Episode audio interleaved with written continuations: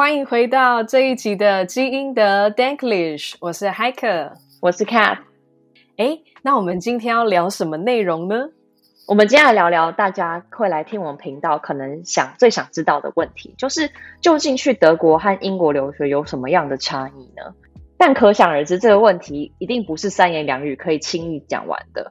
所以，我们今天我们这个就是一个留游学生的 toolkit，可能大家未来想要知道内容都会放在这个系列里面。我们一开始就从最硬性的规定，例如说，到底德国的和英国的教育体制上有什么差别？那我们陆陆续续会有更多更详尽的内容，包含说学术风气啊，或是在那边的生活是像怎么一个样子，这种各种方面来跟大家一起讨论。我们今天就从教育体制开始。哎，那我们这集感觉可以造福很多人呢，就是嗯，无论是父母啊，听众如果是爸爸妈妈都可以听，嗯、或是本身就是想要去那边留学的留学生。那我们就开始吧。我觉得你刚刚讲到一个点很好，就是这集可能不只是对学生来讲有用，对家长也有用。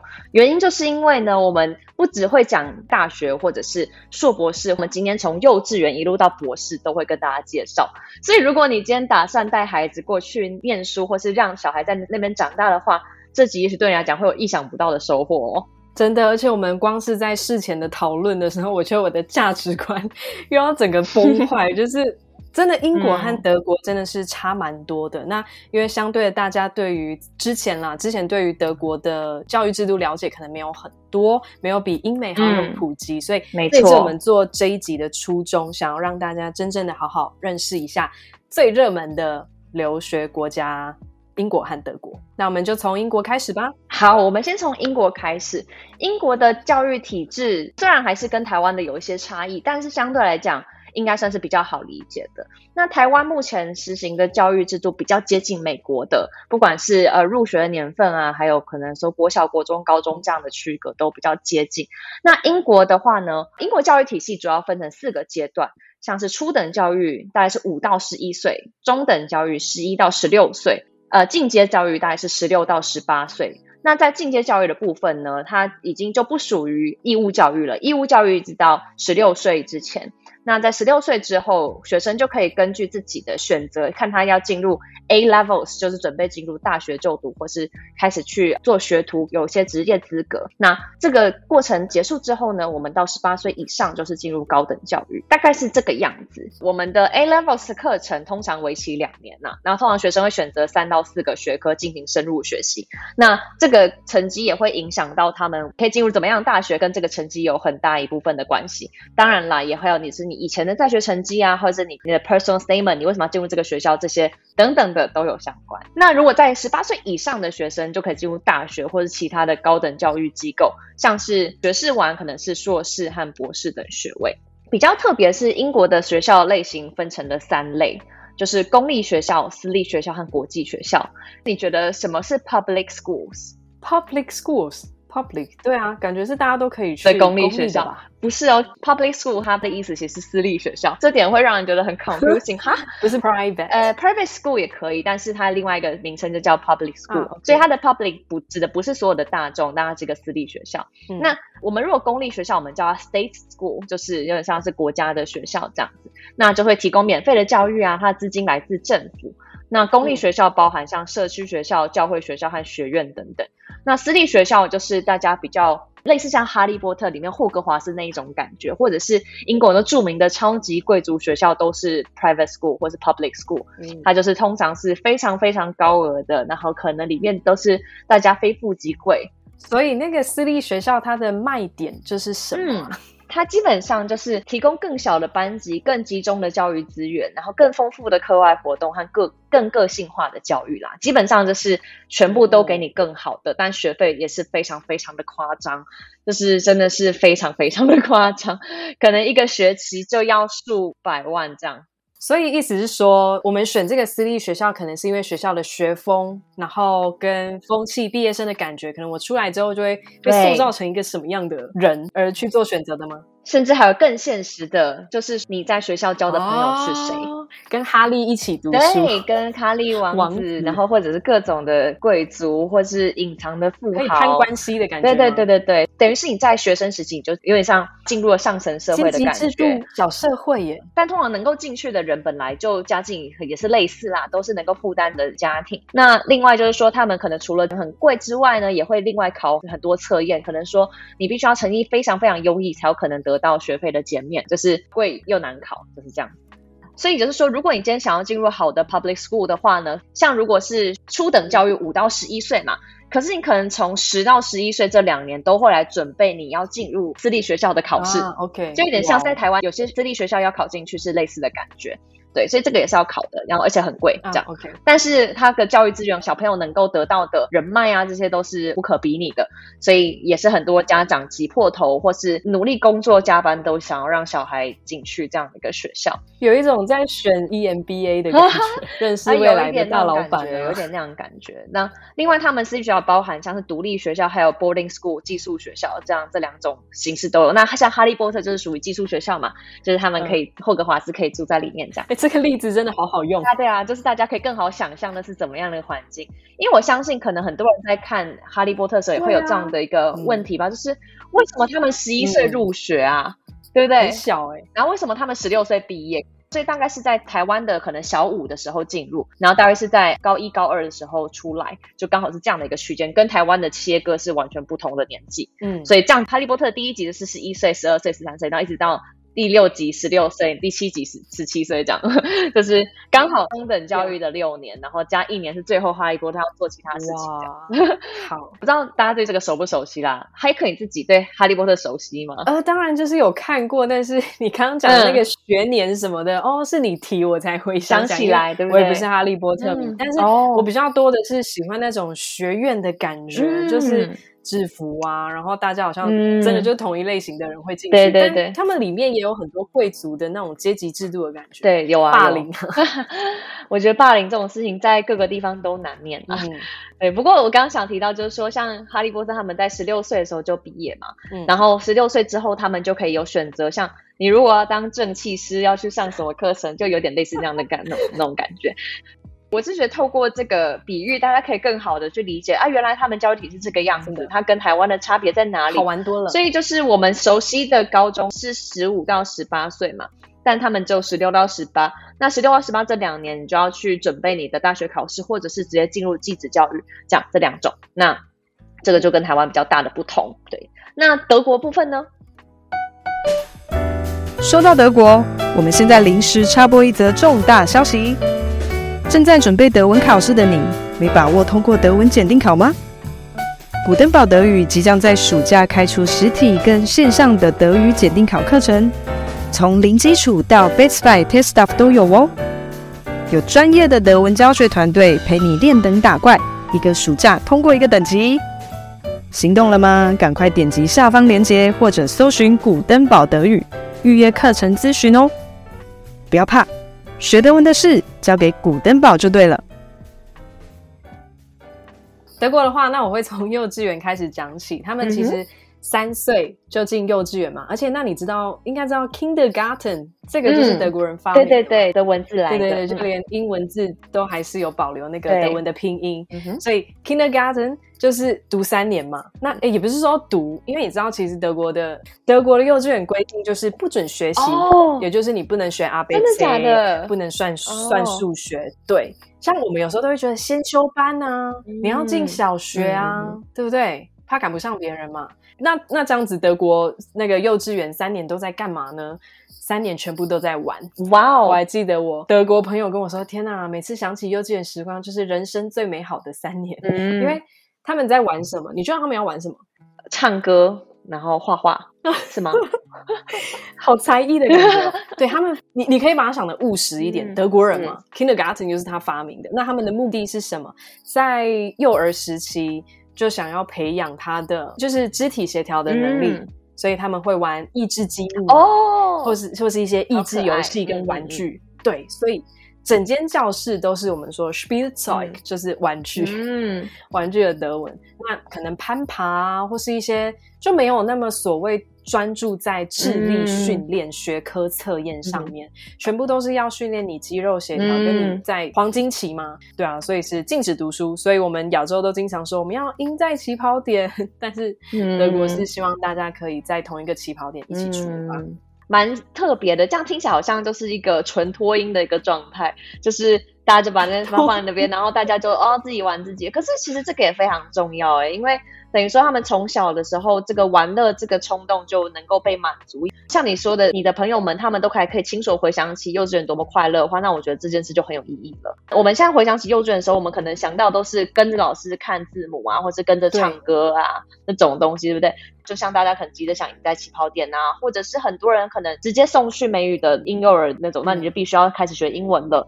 对啊，感觉在台湾就是要么双语幼稚园，或者是公立的幼稚园，嗯，不然就是有一些特殊可能国外的教育体系的幼稚园，才可能比较会有这种益智类的课程安排。总之，跟台湾一个最大的不同就是禁止学习，嗯，再来就是三年过后嘛，六岁了就进入小学。那德国学制比较特别的是，他们进入小学之后，其实一律就统称高中了，嗯，就直接是一个学校，哦哦，对，不会特别。去区分年级，当然会因为年龄跟学习的方式会有分。呃，现在是一年级、二年级，一路直到十三年级嘛。嗯、对，但他们前四年读基础教育，嗯、就是我们说 Grundschule，就是小学基础教育。然后我想要先提一个，但之后可以开一个专题讲，就是他们在小一新生入学的时候啊。你如果有机会去跟讲德语的人聊天的话，嗯、你可以去问他说：“你有第一天上学的照片吗？”嗯，他们每个人都有第一天上学的那张照片，然后笑得超开心的。所以他们很重视第一天上学的那个仪式感，是吗？对啊，因为你看，从刚才听幼稚园他们政府的规定，就会知道他们大概教育理念就非常以孩子的学习为主嘛，嗯、所以他们就觉得说，哎。学习这条路很长，你不能让他在第一天就讨厌上学。嗯，对，所以他们会特别注重孩子的入学的时候的心情，然后去怎么培养，嗯、让他们知道说进入学校是要一个新阶段的开始。那在这个阶段里面，就是大家都会陪你一起度过这个过程。嗯、那你该做的事情是什么？其实就是去探索自己的兴趣。嗯。知道你想要什么，反正就是尽情的探索，不会用成绩来让学生打击到他这样啊。OK，也因为这样子，所以他们比较早就开始分流。每一间学校多少有些微的差异，但是四年以后就要开始，嗯、老师、家长还有你自己就会开始共同去思考说，哎。你平常是不是学科能力比较好，比较会考试的，或者是说，哎，你的实务能力比较强，嗯，技职能力比较强的话，那他们就会用这边去做区分，觉得其实从四年级之前就可以看得出来谁比较会读书嘛。哇、嗯，你，你有什么想法？嗯，讲到这边，我觉得，我觉得好像是德国人真的很实务，就该什么时候做什么事，该玩的时候好好玩，该展现能力的时候就好好的给我展现一下，有点那样的感觉。对对对。那这整条路就是小朋友当然也会不知道要往哪里去嘛，那所以家长、师长中间也都会从旁，嗯、也不是说介入，他不会干涉你，嗯、但他会陪你做选择。嗯、所以四年级过后，你就会开始看到大家可能功课好的，所谓学科成绩好的，你就进入所谓的普通高中，嗯、然后。其他的进入职业学校，那如果一定难免还是会有人没有办法那么快就分出来他自己的性向或是能力，嗯、所以就还有一种所谓的叫做综合中学，就是你先读，嗯、那也可以探索技职类的东西。嗯，对。那刚刚讲的普通高中的话，我这边说一下好了。好，普通高中我们就叫 Gymnasium。就是我们台湾一般、嗯、一般在讲的高中，什么高中可能就是雄女啊、台北建中、北一女那种，真的是要读大学的，因为他未来要走理论派。所以这些 Gymnasium 的高中生，他们就是为了做实验、做学术理论分析而去做的能力储备。所以这些未来都是读我们的文叫 Universität，Uni、嗯、普通大学。嗯、那再来刚刚说的那个，就是实务能力的高中的话，就叫 Realschule。可以阿叔了，实用高中，通常是读六年，嗯、然后中间一定会呃，让你去实习。嗯哼，那你这个 Realschule 读完以后，嗯、如果你还是发现，但我还是想要更往这个专业能力的理论去读、欸，哎哎，那你可以再转往 Gymnasium 去，为了未来的我们刚刚说那个 Abitur 大学学测去做准备。哦，所以他还有两年的空档可以来，就是转回普通中学去准备。我有问过德国人，很多人会觉得，当然太早分流啊，哪有每个人都马上知道自己要干嘛？我也是遇过。真的到了三十几岁，他才重新又回去补足大学学历，嗯、因为不是每个人都有办法那么幸运，跟马上就知道。所以当然这个制度有好，但也是有坏。因为那我补充一下，刚刚的那个小学啊，其实整个在输了，在高中期间，嗯、无论是小学或是后来的 Gymnasium，他们都在学所谓的普遍这个社会、这个自然、这个地球上的普遍知识。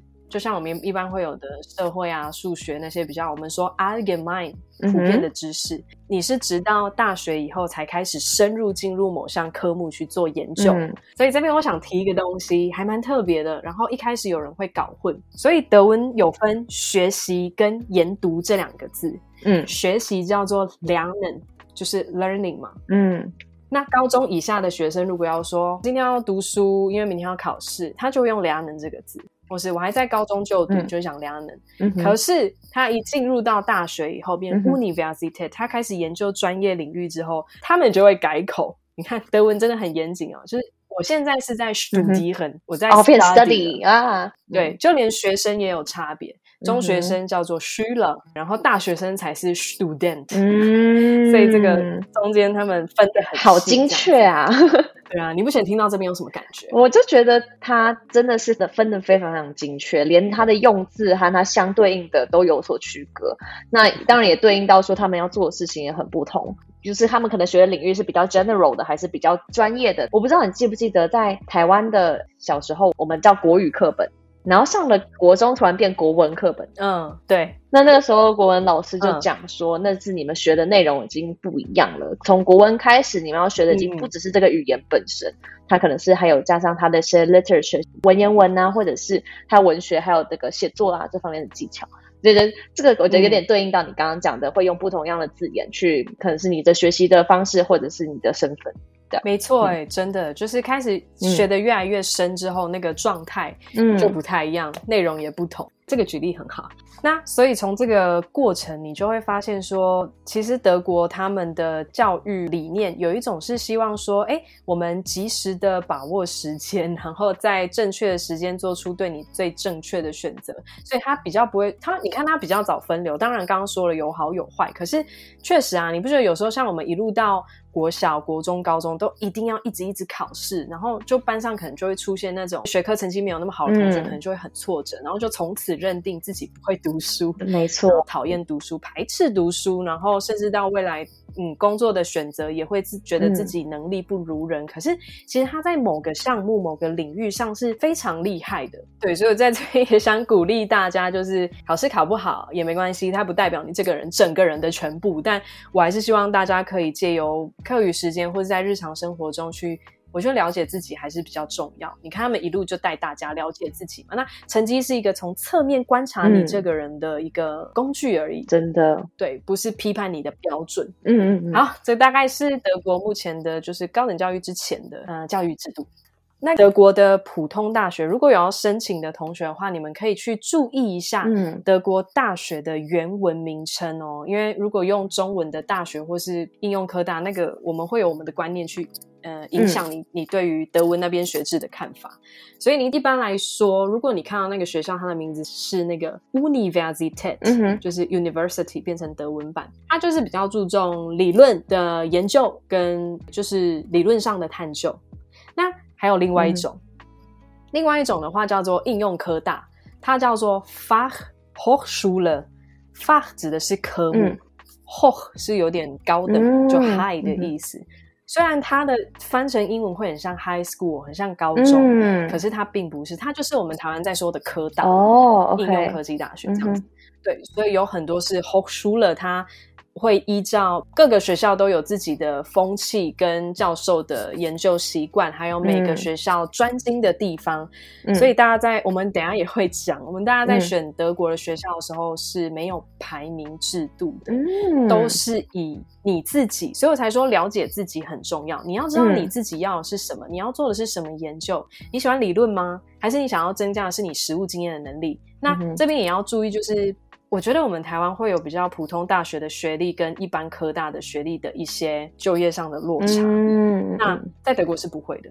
你只是我、oh. 我这个学历确保了你这个人很有理论做研究的能力，或者你是在实务上比较专精、比较擅长这样子。嗯，对我自己的学生的话，有很多都是要去读德国嘛，嗯、工业超有名啊。对，那种的话就会叫做缩写叫做 TU，就是 T 跟 U，T、嗯、就是。Technische 就是技术类的、嗯、Universität，所以大家如果想要查你喜欢的技术科大的话，你就打 TU 后面加上你有兴趣的城市名称，啊、比如说像蛮有名的就是 TU München 慕尼黑理工大学嘛。啊等一下，我会再讲一下，就是没有排名，那到底有没有哪一些选校的标准？我也会再跟大家说。其实 T 屋的部分有九校联合，嗯、他们会说是德国版常春藤这样子。哦，对，但是大家要知道，okay, okay. 我要先预告，嗯，德国人还是不会排出你们最好的大学是哪一间，嗯，没有，他回答不出来，他会说，嗯，要看各个层，嗯，对啊，大概是这样子。据我所知啦，我听说德国的学历在欧洲 都很吃得开的，oh. 就完全就是品质保证。它不会像我们有些学历拿着，你只知道说哦，你是毕业生哦啊，毕业生就毕业生啊，不代表你真的能力很强。Mm hmm. 但德国出产的学历就是真的，mm hmm. 嗯，可能申请学校还算好进去，就是不会，它有它的严格，mm hmm. 但是你要毕业的话。嗯、呃，你真的毕得了业就是很厉害，嗯，有你的难关。嗯、像他觉得，你如果考试啊，嗯、一门科目你考，他只会让你考三次，嗯、你三次之后还是不及格，他就这辈子死当你哦。这辈子，他他不是要让你觉得很挫折，就是我这个人很失败，不是，嗯、他是会觉得说。哎，你都三次没有过了，那可能真的代表说你在这方面可能比较没不是你的天赋。你要不要赶快把握时间去别的地方探索你真正会的东西？嗯、他不要你一直浪费时间考到过，懂吗？他就觉得那没意义。我觉得 对，很不一样。而且我觉得像你想到，他如果从小学四年级就要开始做这样的一个分流的话，那当当地的人是对于选择寄职学校是。持开放的心态吗？还是会像台湾一样，觉得好像是一个逼不得已的选择呢？这就是差别了。在那边，学校就只是学校，嗯、学历就只是学历。就我刚刚讲的是，透过一个旁边的工具来证明你这个人会的是什么，你被学校培训了什么，而不代表说你拿 Fachhochschule 的学历就、嗯、你可能比较低下。能力没那么好，好，对，某种程度来说，嗯、你是真的学科能力可能没那么好，嗯、但是学科好的人不一定比得上你的技、嗯、专业技术哦，所以他们真的很难。我觉得我学了德文，又进入德国文化，有改变我的一个地方是，就是事情真的是一码归一码，东西是要分开看，嗯、他不会因为你拿这个学历就全盘否定你整个人。所以像你说的，像我们刚之前上一集也有提过那个卡明凯尔和烟囱先生嘛，对。就大概也可以知道，他们对于这种就是比较技工类型的工作，并不会有那种所谓的批判，或是觉得不如人的感觉。嗯，然后也不会你拿了大学学历，你是博士，你就比较厉害。但当然，他们对于博士还是会有那个头衔的尊重，你一定要称呼他为 doktor。对啊，嗯，真的是很惊讶哎。哇，就是原来连 至今不是简单的说学制上差异，这是根本的教育理念都完全的截然不同，而且他们很不怕跟别人不一样哎，就是他们也不会去比，对啊，对，嗯，你看他们也不会去做所谓的比较，因为他们就知道哈，每个人就真的是不一样啊，也不会说我比你好，我比较厉害，完全真的都不会。那就像你刚刚讲的，这真的是从除了从根本。去做起以外，嗯、根本的不同，嗯，还有整个社会跟政府都有去支撑这一切，所以我觉得德国教育体系的学术文化，嗯，是真的完全一体成型，对，不会说教育部那样规定你，嗯、但是我们学校想这么做，嗯嗯嗯嗯，因为我就在想说，如果一样的体制在台湾是不可能实行的，因为你这个小四要去分的话，不可能会有人选技职的。大多的家长，你会觉得说，哎呀，大器晚成啦，这个还没开窍而已，那、嗯、以后就会念了啊，一般高中，一般高中，一定是这样子的嘛。怎么？我觉得这个在台湾是几乎不可能会实行的，所以我觉得这是个环境和整个所有人的心态都一样，大家所有人都要一致的去嗯尊重各个专业，他们而且也认为他们就是没有只有读书高，每个领域都有他厉害的地方，才有可能把这样的体制真的进行下去。哦，我觉得这真的是，我难怪我们上次在聊的时候，你就说你听到我在分享英国，觉得有非常的 天哪，这样的一个天大的差别。我觉得我这样来讲一个对，可能对你来讲会是一个非常震惊的事情。你刚刚讲到说，像在德国念这样这种，等于每个科系或每个专业都有它各自不同的道路，然后也没有要彼此做比较。但在英国呢，我们我们不但有分 Bachelor Degree，我们还有分一个 Honor Degree 荣誉学位，再分一下。这个名字听起来就超级 区别化的。天哪，对对对，那这个什么叫荣誉学位呢？就是在英国，你一旦进入了大学就读，那它大学还会分成两种，一个是 honor degree，还有就是不是 honor 的一般的 degree。那究竟差在哪？它的字面真的是就是不 honor degree 吗？他们叫 non honor degrees。或者是它就是 ordinary degree 上，就是就是平凡一般的这样。你真的会很勇敢的去跟别人说，我拿到 non honor degree 这样子。记得我我去英国念书的时候，那因为大家会比较 CV 嘛，我就说，哎，你这个 honor degree 是什么意思然后？说哦，代表我念的学科比较难，然后他的专业知识素养要求比较高，所以就代表我从那毕业，我比较厉害，也就是我的 first class 比起没有 honor degree 的 first class 还要更厉害，这样。就是这样，而且这个 honor degree 呢，在你就业上也会非常的有影响哦。嗯，就是可能就是你如果不是 honor degree，那如果是英国的学校，他就认为说啊，你这是不那么好的学校。我觉得硬要比的话，有点像是台湾，我们有时候可能会分说，可能大家心目中的好大学和不那么好的大学，有点这样的一个感觉。只是在台湾并没有明定什么叫 honor degree 或是不 honor degree，就是呃有点类似这样的感觉。例如说怎么怎么大就是厉害，什么什么大就还好。对，企业爱用百大学校。可是讽刺的是，我就好奇说，那这个 honor degree 到底有多难进去呢？事实上，大部分的英国大学都只有提供 honor degree，嗯、所以这个纯粹是一个名号上的差别，啊、招生上的噱头吧。有点，我觉我自己觉得有点这样的感觉，就是可能本来的初衷是要做这样区隔，可是谁想要念不 honor 的 degree，对吧？所以就对呀、啊，所以对它的根本是没问题的，只是这个名词真的让人有一点被贬低的感觉。对，等于说英国大部分的学校都是提供 honor degree，也就代表说所有的大学都会努力的生产。越来越多的 honor degree，他就更不想要推出不 honor 的 degree 啊。但的确还是有些普通大学有给这样的一个学历，但是比例真的偏低。虽然我有查，并没有找到一个明确的比例上的差别啦。那所以说，其实要念 honor degree 也没有很难，它甚至有点像标配的感觉，就像在台湾要念大学都是一个标配，有点有点像这样的感觉。所以这个也是我觉得蛮有趣的一个地方。但事实上，英国也知道说，大部分其他的国家。都并没有 honor degree，所以其实就像我们很多人在说哈，那我在台湾念大学，我没有 honor degree，这样会有影响吗？啊，事实上是没有的啦，因为他也知道台湾没有这样的一个制度啊。对.可是他可能还是会看你的学校，可能在台湾是怎么样的学校啊，在申请入学的时候，他们多少会参考一下。但他们毕竟是从外面这样看我们嘛。下面也没有那么清楚啦，所以这个部分我觉得，如果大家要申请学校，不用太担心。你拿到好的成绩和好的 GPA，比起念什么学校还要更重要。当然，你如果真的是很厉害的头衔，台清交城镇啊这种学校，他们一定会知道这些是特别好的。但如果是中间看不好的，我觉得他们其实并不太清楚啦。嗯、啊，OK，你你刚刚讲到对比到台湾，嗯、好，我觉得。拿着台湾的大学学历去德国，可能不太会有被觉得，哎，你是不是名校？那我要不要录取你？嗯，对。但是他确实也是，就一定比较务实，会看你的各科目的成绩，然后我们学校承不承认你的修习的这项科目。嗯、那通常蛮多状况都是我们的大学毕业生，如果想要去申请硕士，我们就觉得读上去嘛，对不对？可能对他们来讲，嗯、因为我说了，他们没有 bachelor。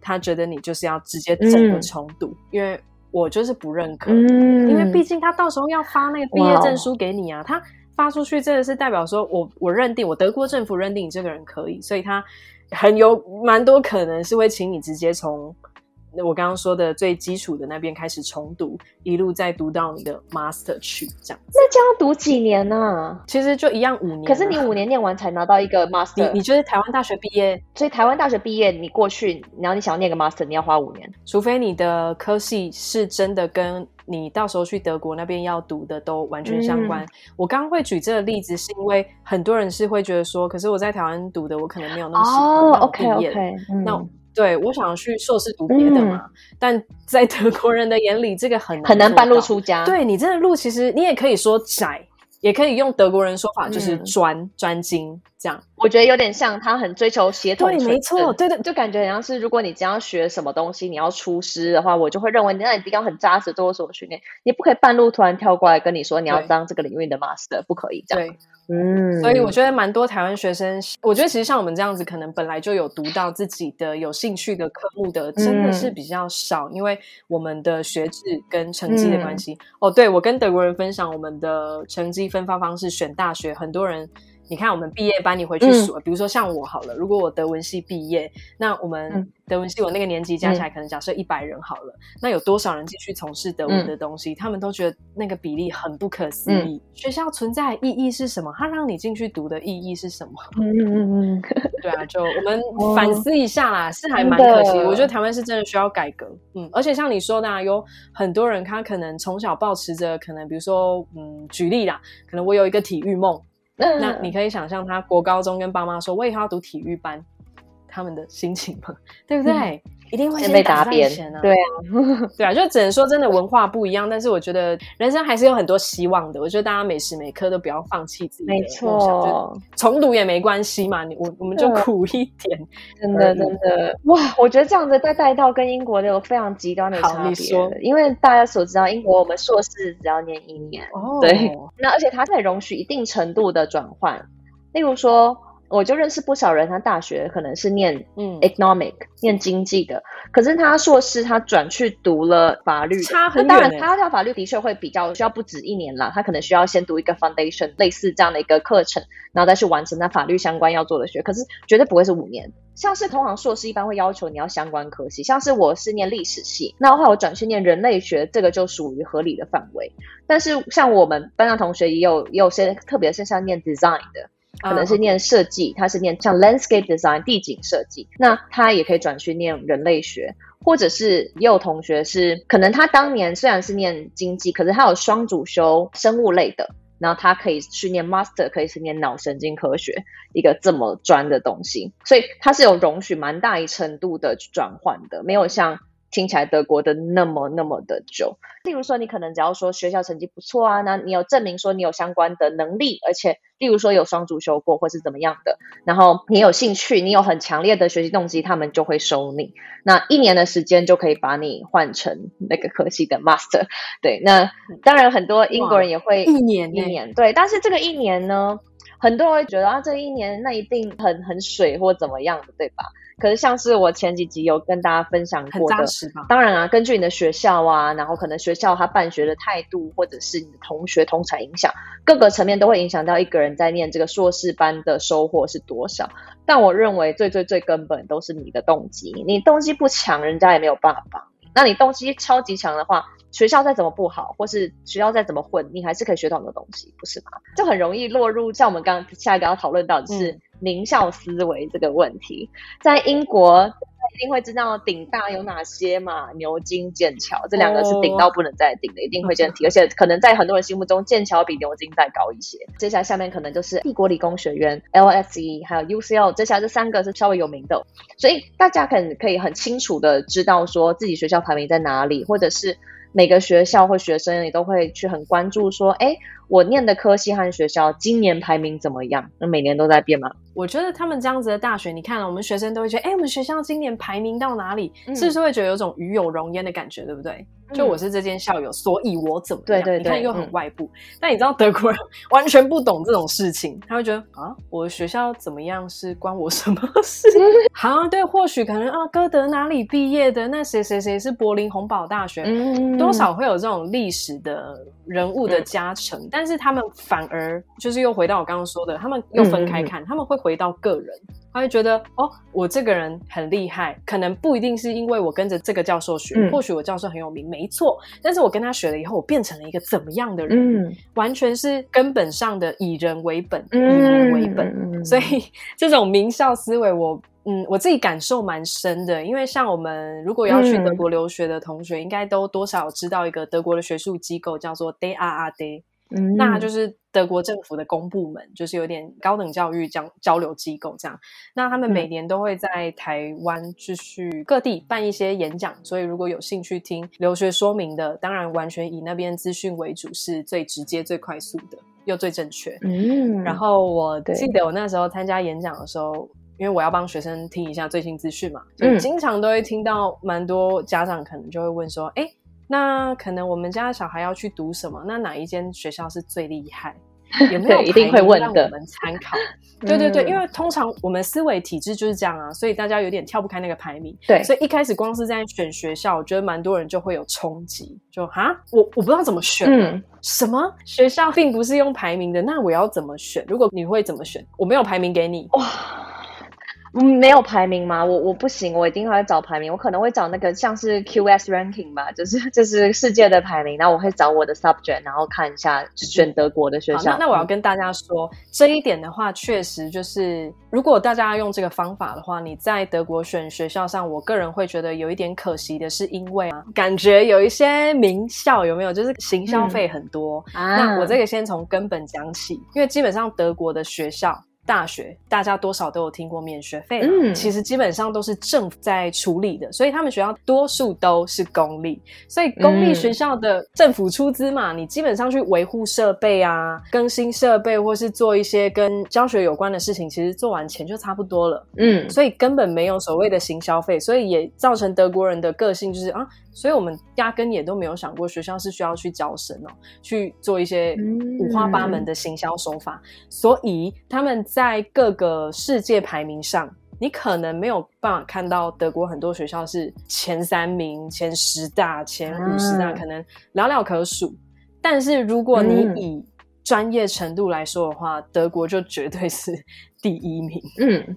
或是不要说的，可能前三名这样。我觉得随着台湾学生越来越想选择去德国，也许在台湾的人的教育理念可能会跟着被改变吧，或是多少会受影响。我相信你在接触德国文化以前，可能应该也是像我一样，台湾的思想、台湾的想法。会啊，会啊。而且尤其我后来自己又因为成绩的关系，就只能上私立的大学。那我本人是比较还好啦，但是从侧面去观察，会发现很多同学真的会很失落，哦、可能开学前就觉得哦，我进入一个失败的大学之类的。嗯，嗯，真的真的，我觉得的确这个心态要有根本上的转换。我觉得很多在台湾这样的环境下，会一直觉得自己是不是不如人啊，一直这样子比较心态，的确是没有那么健康。对啊，那再来就是跟大家说，为什么到底为什么德国的学校可以免费，可以政府出资，嗯、甚至优惠到连国际学生都 OK 啊？让你免费来读，因为就像我刚刚一开始说的，他们完全是以民为本。德国政府觉得我们取之于民，还之于民，嗯、所以学习这种东西就是一个国家需要为人民负责的，因为未来你也会成为我的劳工嘛。嗯，对。然后再来就是啊，像台湾就蛮有这种状况，嗯，政府教育局其实离。国小、国中、高中教育现场其实是很远的，所以他们制定的制度没有办法完全符合教育现场所需要的。对，所以德国政府也知道这这件事情，所以他们不是中央政府去规定教育的规定哦，嗯、他们把权力下放各邦，各邦再下放给各区。哇，所以才会跟大家说，现在德国有两个邦会对国际学生收取学费，所以你看，嗯，为什么不是全德国，而是某两个联邦需要？你就可以看出他们是各个邦在制定自己的，嗯，嗯，呃，教学制度。啊，对，你刚刚提到说，他们觉得这些学生或这些小孩子们，他们未来也是会奉献给这个社会，所以他们的教育应该免费。但这样对于留学生呢？他们是为什么决定留学生也可以享受这个免费的权利呢？对，从这个根本就可以知道，说他们是完全以公益、人道的出发点去思考嘛，而不是以学校要赚钱为去当推动教育的理念。嗯嗯嗯，所以他们觉得说，第一，哎，留学生来很好啊，第一就是 你也知道他们的历史事件嘛，那我会觉得说，哎，有留学生来可以帮助我们德国有文化碰撞、嗯、思想的更新，所以这对于整个国家的长远发展来看是好的。嗯、一个国家如果一直固步自封，嗯、那就是退步。